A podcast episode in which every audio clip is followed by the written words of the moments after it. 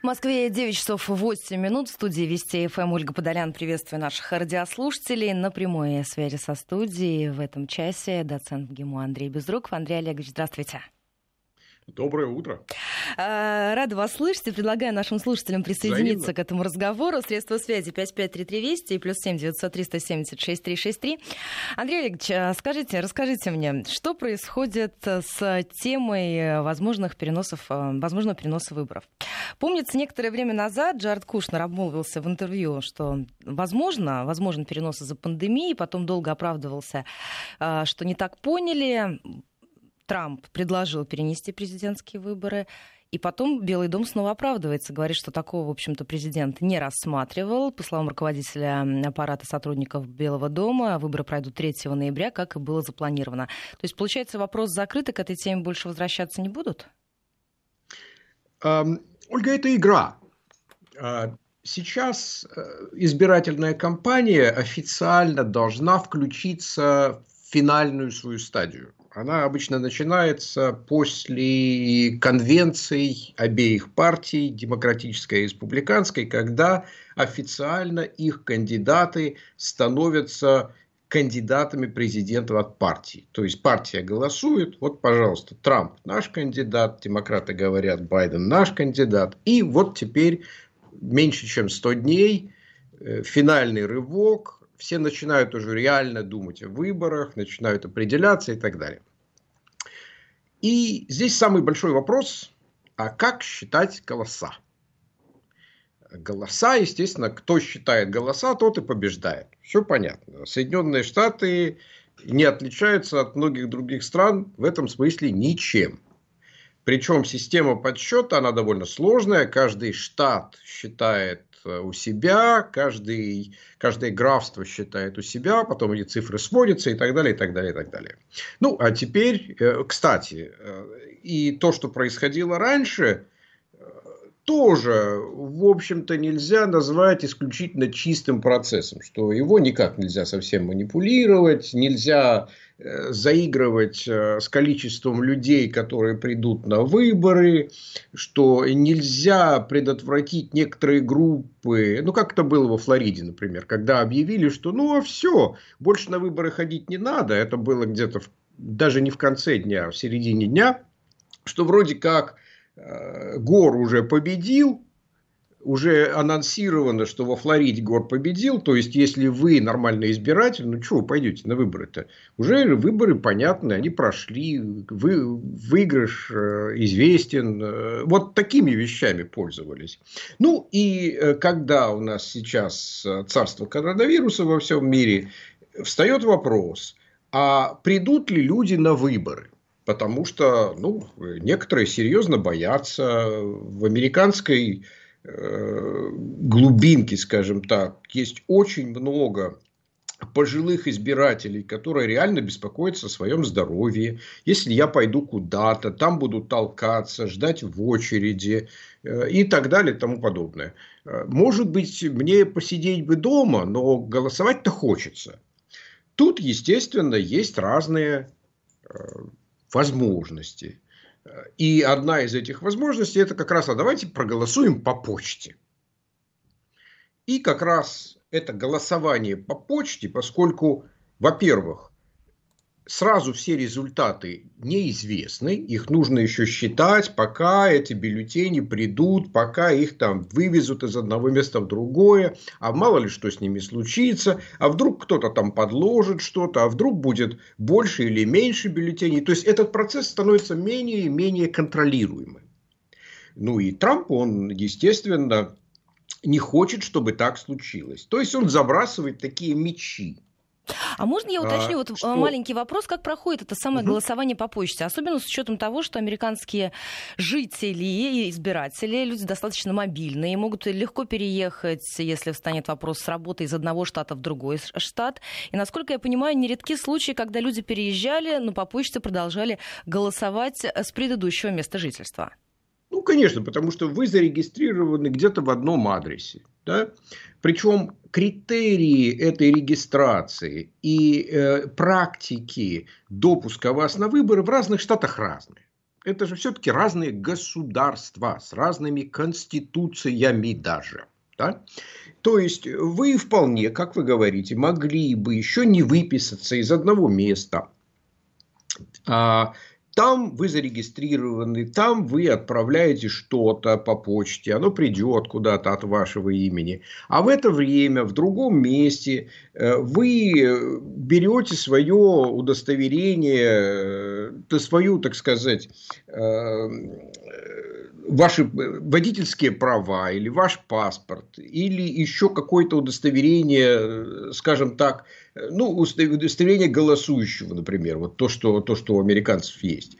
Э, приходите на избирательный участок, показываете все это, и в зависимости от того, насколько либеральны те или иные люди, сидящие на этом участке, они могут сказать вам, а ну давайте, вы переехали, ну давайте, вот я вижу, что вы зарегистрированы там чего-то, э, вы ясно американец, имеете право голосовать, ну давайте. Тем более, что а представьте себе, если вдруг у того человека, который допускает вас на выборы, есть определенное понимание, кто же должен все-таки допускаться или побеждать или так далее. Вот скажем, вы чернокожий, да?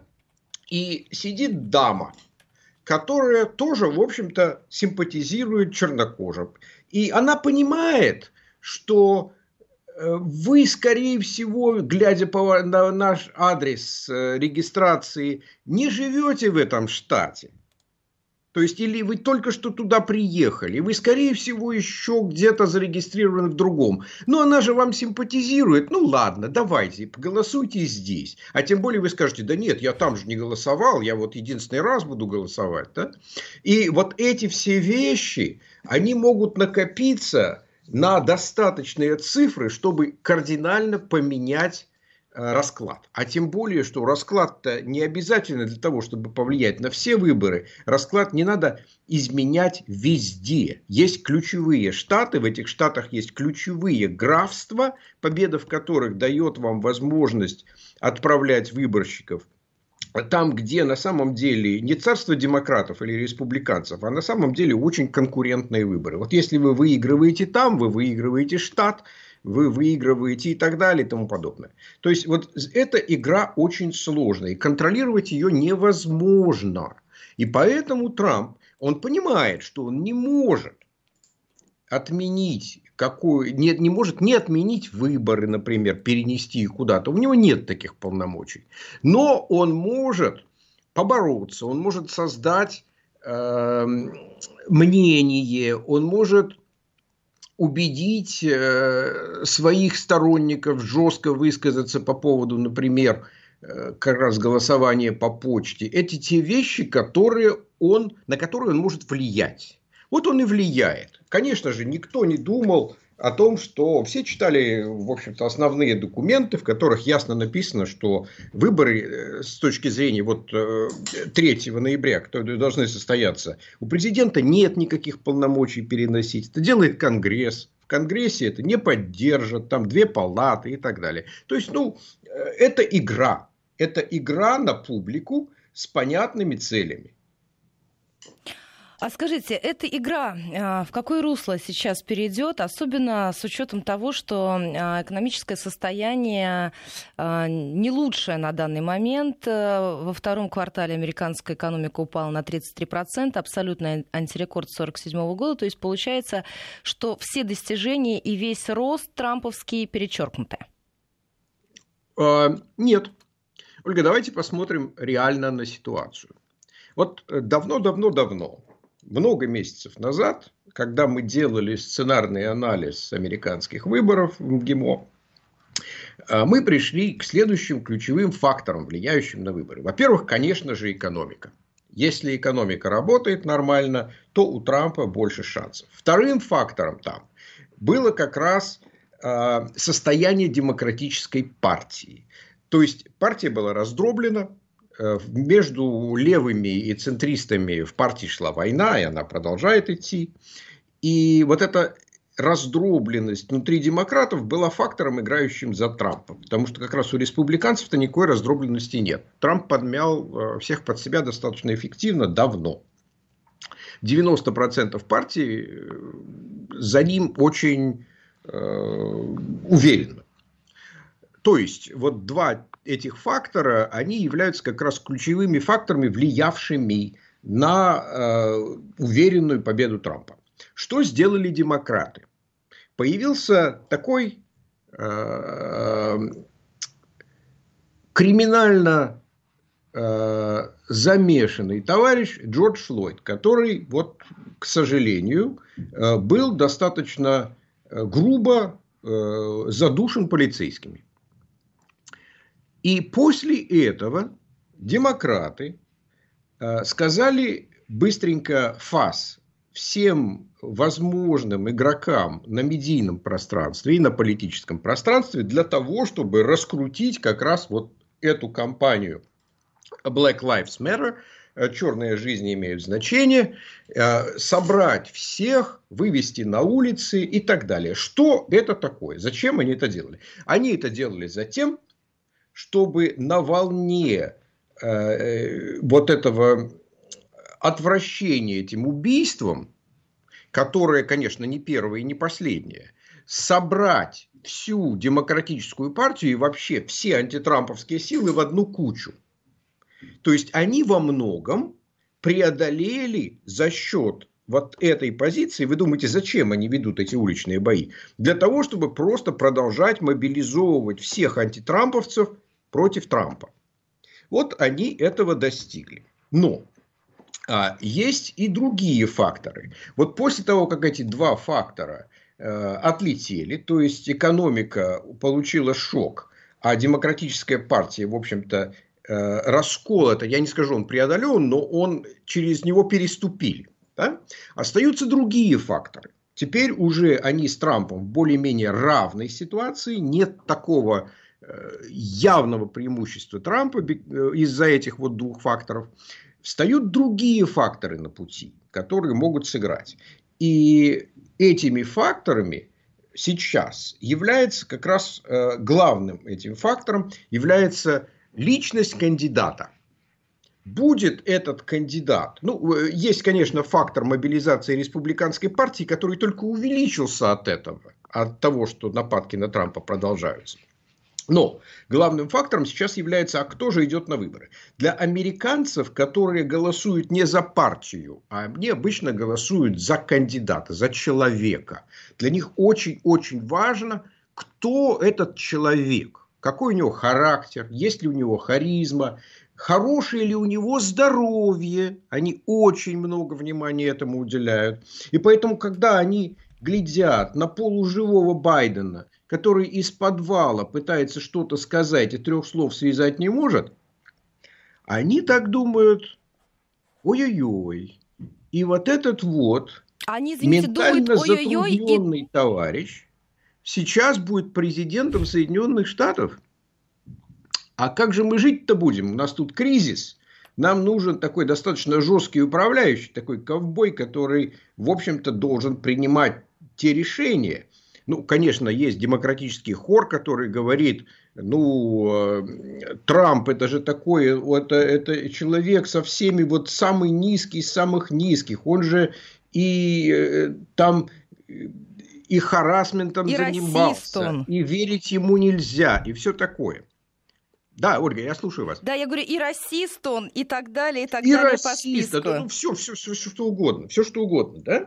Но, с другой стороны, когда вы видите на тот овощ, который там трех букв не может произнести нормально, даже, даже глядя в бумажку, да, вы понимаете, что у демократов сейчас очень большой вопрос. А, во-первых, доживет ли Байден вообще до выборов – и второе, а как он будет себя вести на дебатах, которые надо проводить. Если они не проведут публичные дебаты, ну, Трамп будет готов, конечно, проводить. А если демократы смоются с этих дебатов, то э, независимые избиратели скажут, да, что-то там нечисто, наверное, что-то там где-то.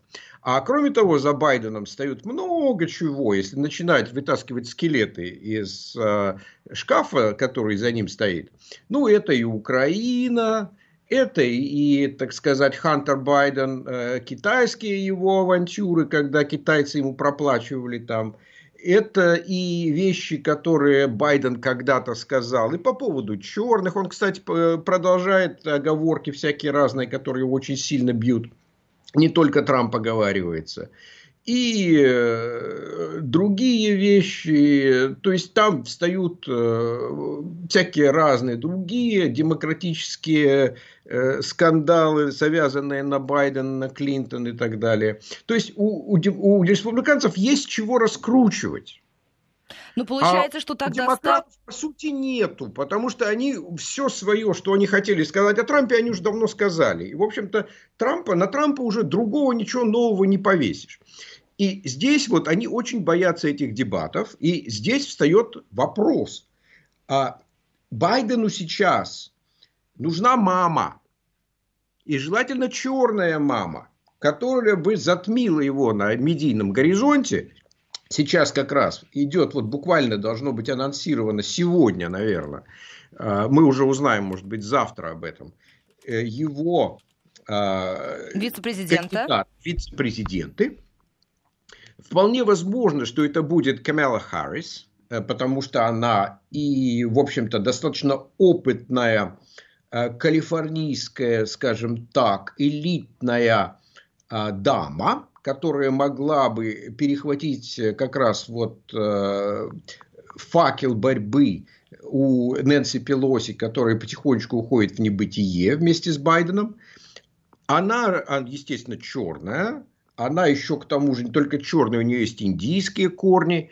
И она, в общем-то, ну, э, достаточно хорошо себя проявила во время избирательной кампании. То есть, скорее всего, будет она. Ну, сюрпризы возможны. Да?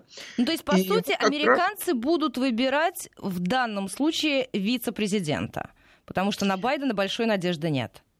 А, да, можно так сказать. Можно, конечно, так сказать. Потому что Байден это уже истертое достаточно существо. То есть вот он и на самом деле физически истерт.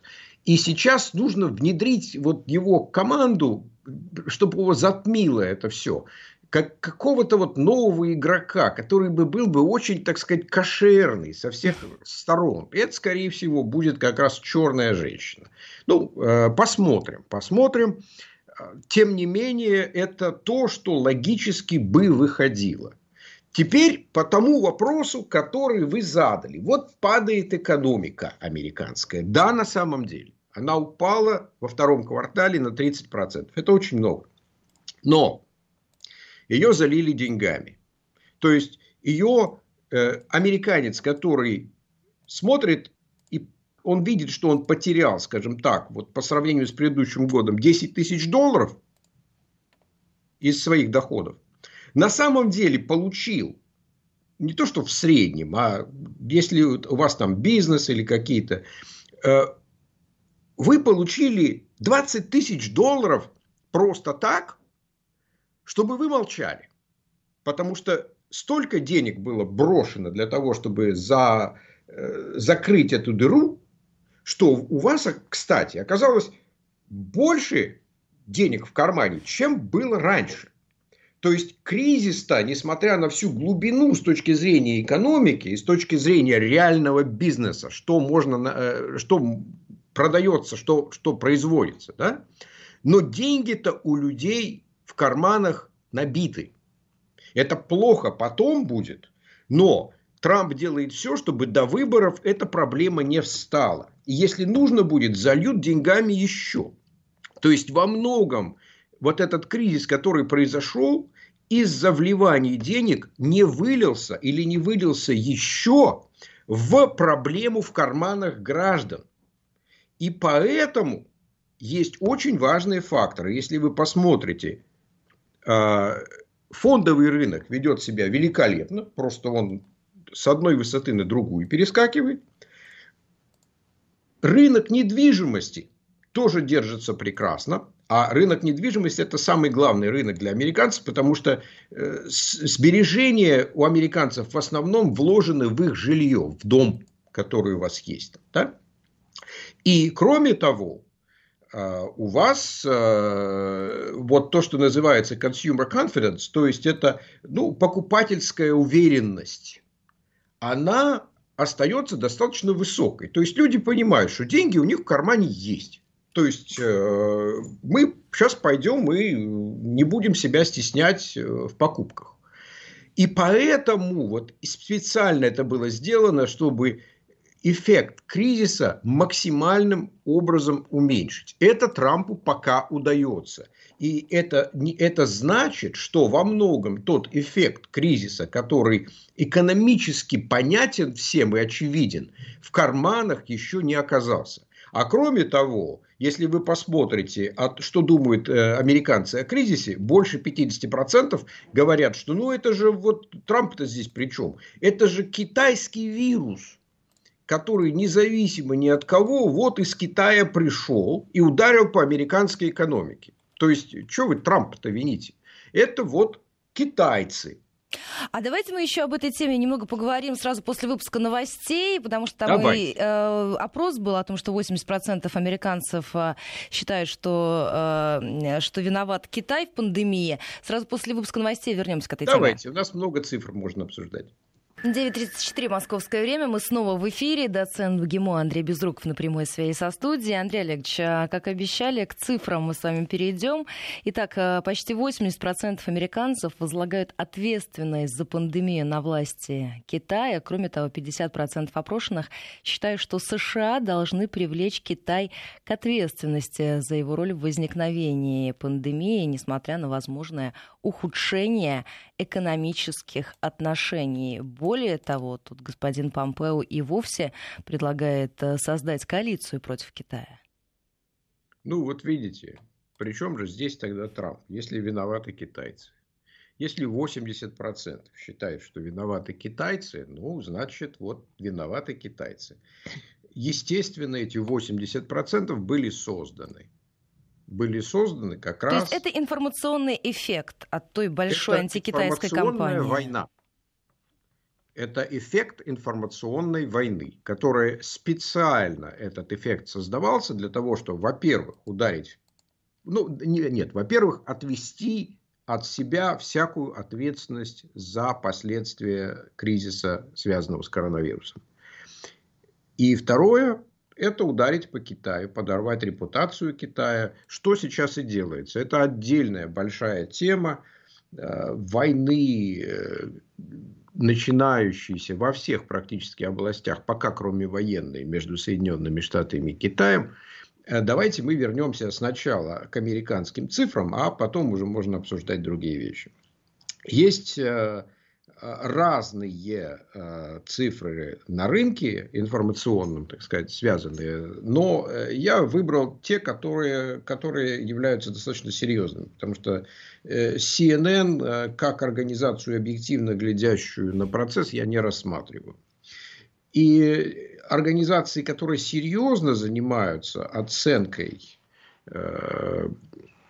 общественных настроений – я сразу сделаю сноску. Это все равно, даже если вы серьезная организация с большим опытом, поскольку все меняется, и страна находится в кризисе, как вы говорили, в общем-то, э, вы проводите свои социологические исследования, по сути, на тонущем Титанике. Э, здесь все будет не так, как раньше. Но, тем не менее, это более серьезные социологические исследования. Вот эти исследования показывают, что например, в начале месяца а, на вопрос, одобряете ли вы деятельность Трампа, где-то, наверное, только 42% поддерживали его. Это 42%, которые никуда не денутся, это те 42%, которые всегда за него проголосуют. Это, это цифры на начало июля. Июля, да. Вот и помните, что у нас тогда было? Это был разгар э, кризиса в Сиэтле и в Портленде, когда шли уличные бои, по сути, когда э, на Трампа повесили э, э вот то, что он хочет сдвинуть э, выборы и так далее, и так далее, и так далее. Вот где-то 42, а у Байден, э, Байдена, ну давайте вернемся потом к другим цифрам. Вот а, одобрение деятельности Трампа было 42%. Это не являлось каким-то экстремальным, его э, уровень поддержки колебался все время его президентства где-то между 44 и 49 процентами, э, с некоторыми э, отскоками вверх и некоторыми отскоками вниз. Так вот, на сегодня этот уровень поддержки поднялся до 50 процентов с 42. Это значит, в последние несколько дней или недель он что-то сделал правильно. А что он сделал правильно? Он задал несколько вопросов по поводу, а кто же будет поддерживать порядок?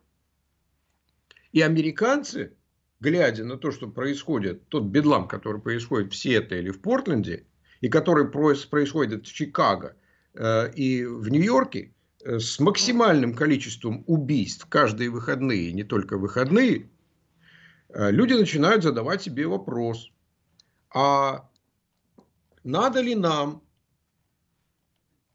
такую ситуацию, когда улицы бесконтрольны. И не прав ли президент, когда он говорит, что нужно этим заняться, что я президент порядка, законности и порядка, голосуйте за меня. И вот, пожалуйста, эти слова сразу же отозвались подъемом на примерно 8 пунктов.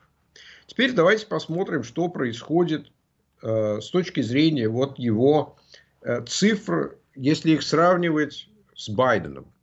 Если бы вы проводили общий опрос не просто зарегистрированных избирателей, а избирателей, которые пойдут голосовать, точно, да, это более точный опрос.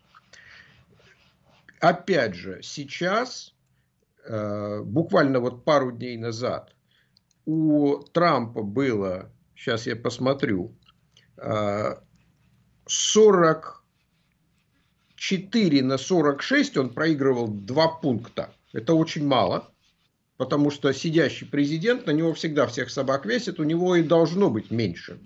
Оппонент всегда находится в ситуации, когда ему не за что отвечать. И это чуть-чуть поколебалось. Сейчас у Трампа 42, у Байдена 48. Опять же, это не тот разрыв, это, это не критичный разрыв, о котором говорят демократы. А? Это не критичный разрыв, на который намекают критично, демократы. Это не критично. Понимая, да, кстати, 5% избирателей говорят, что нам нужен вообще другой, не Байден и не Трамп.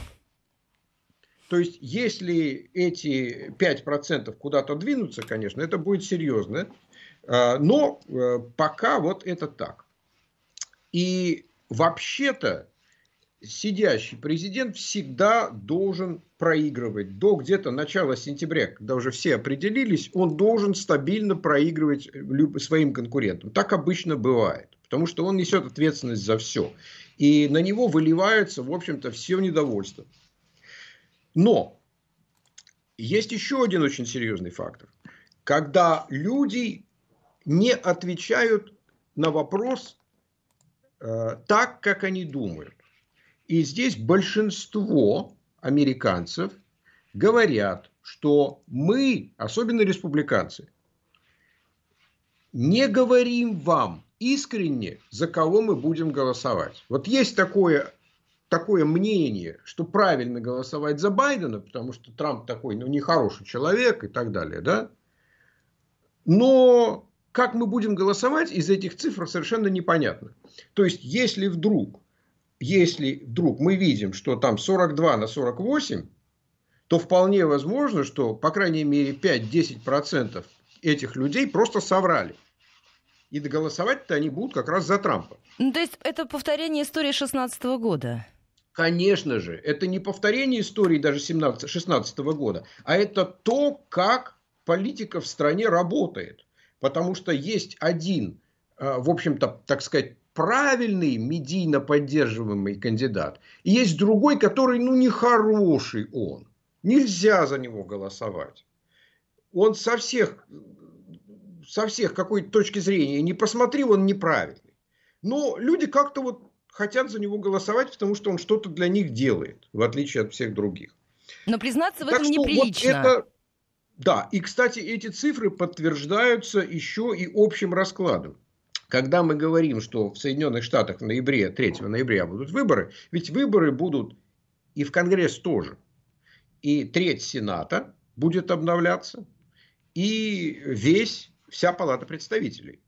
И если бы против Трампа была бы реальная волна в стране против республиканцев, мы бы эту волну увидели.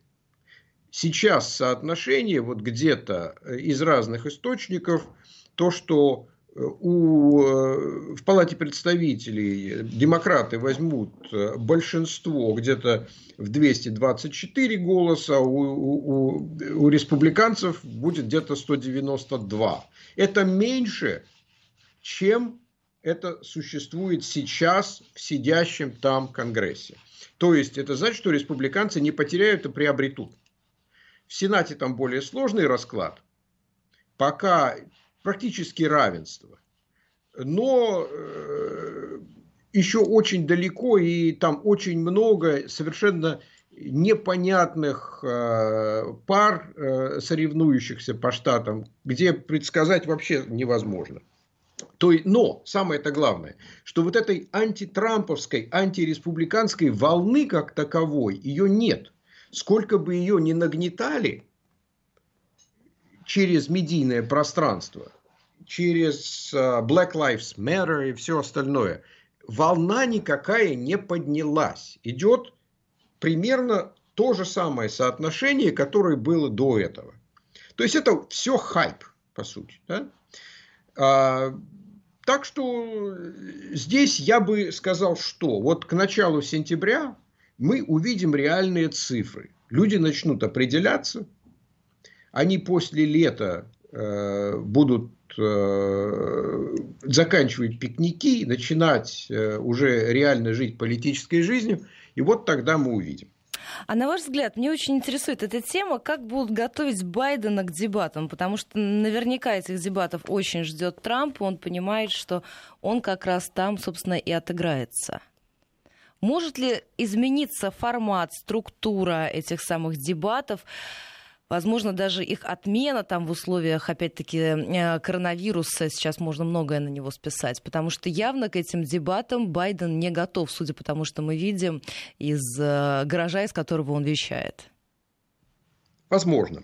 Сейчас наверняка идут очень жесткие переговоры между партиями по поводу формата дебатов. Потому что сам формат дебатов, он определяет те возможности, которые у того или иного кандидата есть для того, чтобы выставить свои сильные стороны.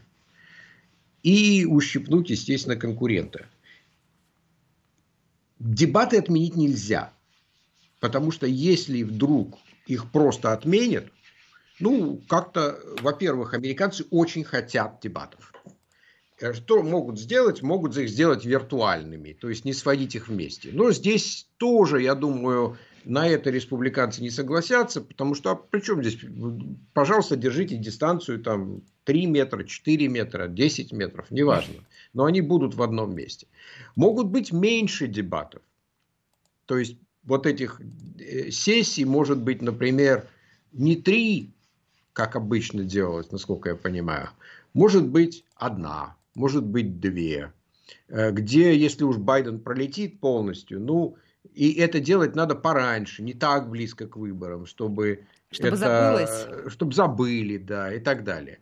А, они будут настаивать на эм, вице-президентских дебатах, чтобы вице-президентских дебатах, которые делаются обычно одна или две сессии, я уже забыл, чтобы их было много, наоборот, вот там, если сильная женщина будет номинирована от демократической партии, против Пенса, который, в общем-то, ну, скажем так, не самый яркий политик. Да?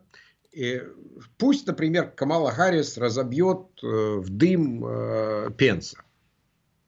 Это было бы красиво. Но, опять же, американцы, э, несмотря на всю медийную вот эту накачку, они, конечно, понимают, что вице-президентские дебаты – это вице-президентские дебаты. Это, так сказать, запасная команда играет.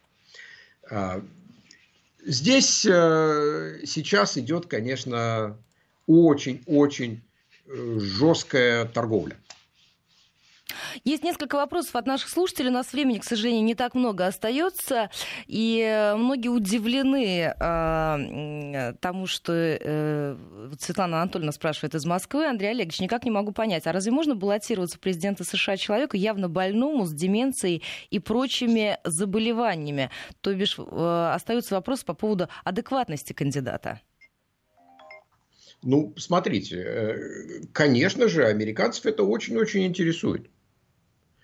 Э, здоровье президента это, это абсолютно важнейший фактор. Американцы не любят больных президентов. Они просто считают, что президент должен быть ну, вот, в состоянии руководить страной, прежде всего.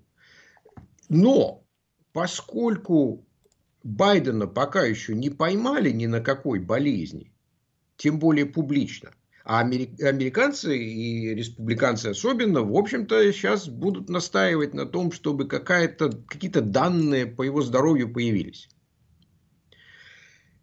Эти данные можно, я думаю, каким-то образом подделать так, чтобы, поскольку все медийное пространство, по сути, контролируется демократами, это можно каким-то образом направить но, тем не менее, этот вопрос, я думаю, республиканцы поднимут. И поднимут его жестко. И еще один вопрос по поводу движения «Жизнь черных» имеет значение. Идет ли оно на спад и может ли оно вспыхнуть с новой силой, например, сразу после выборов? Оно, конечно же, вспыхнет сразу после выборов. То, то, что произойдет 3 и 4 э, ноября, я вообще боюсь предсказывать. Потому что обе партии в лице их э, кандидатов и в лице людей, которые стоят за ними, достаточно жестко и определенно заявили, что они уже в случае проигрыша с этим проигрышем согласны не будут. Да, здесь остро стоит Я вопрос понимаю. вообще признания этих выборов. Да, вопрос признания этих выборов и вопрос признания этих э, выборов, э, он уже дебатируется очень давно, несколько месяцев. И демократы, естественно, в случае поражения э, выведут толпы людей, толпы людей на улице. Что сделают республиканцы, мне сказать сложно. Я не думаю, что они так сейчас организованы, как демократы, но еще, еще долго, еще три месяца, по сути, до выборов. И все вот эта мобилизация, она может произойти. Я думаю, что здесь э, люди начинают понимать, э, что что-то жесткое может произойти, они будут самоорганизовываться на местном уровне, готовиться каким-то образом. И партии, когда они подходят к выборам, они тоже, в общем, начинают организовываться больше. Я думаю, будет очень-очень жесткое, непредсказуемое противостояние на улицах. Потому нет... что очень сложно в данной ситуации победить безоговорочно. А если в каких-то ключевых штатах, ясно, что в Калифорнии демократы победят, не проблема. Но вот если во Флориде, если в других штатах, например, будет непонятно, кто же победил, будут звучать заявления о том, что мне не дали проголосовать, или вот там я видел, что бюллетени кто-то там, и так далее.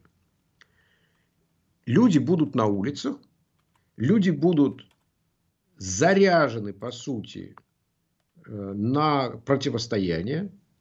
И там дальше с точки зрения порядка и с точки зрения того, что может произойти, я не берусь судить. Все может быть. Вот когда люди говорят о гражданской войне, давайте не будем использовать такие вот термины гражданская война, потому что обычно это по американским критериям это война севера и юга, война армии и так далее – но какой-то очень серьезный конфликт, его вероятность повышается просто вот скачкообразно.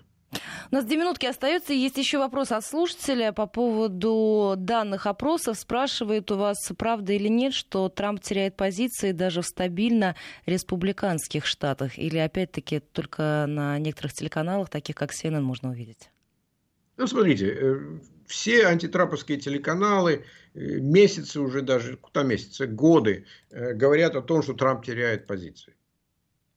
Но если сегодня мы слышали, что уровень его одобрения 50%, ну откуда же взялись эти 50%-то? А он все теряет и теряет, и теряет, и теряет. Дело в том, что у Трампа есть совершенно железные свои 42% избирателей. Эти люди за него проголосуют всегда.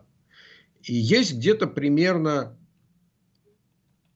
столько же, если не больше, людей, которые за него никогда не проголосуют. И война идет за те 10%, которые могут проголосовать, а могут не проголосовать за него. Вот этого мы как раз не знаем. И это тайна, покрытая мраком, потому что люди врут на опросах. Э, политика качается из стороны в сторону. Ситуация меняется. А медийному пространству мы верить просто не можем. И американцы им тоже не верят. А только 20% считают, что то, что пишут в газетах, правда. Э, по поводу политики. Не по поводу спорта, по поводу политики. И не по поводу прогноза погоды, наверное, тоже. Андрей Олегович, спасибо вам огромное за этот разговор и от меня и от наших радиослушателей. Напоминаю, доцент ГИМО Андрей Безруков был на прямой связи со студией в этом часе. В следующем директор Института Дальнего Востока РАН Алексей Маслов. Если есть вопросы, обязательно задавайте. Обещаю, что в эфире их озвучу.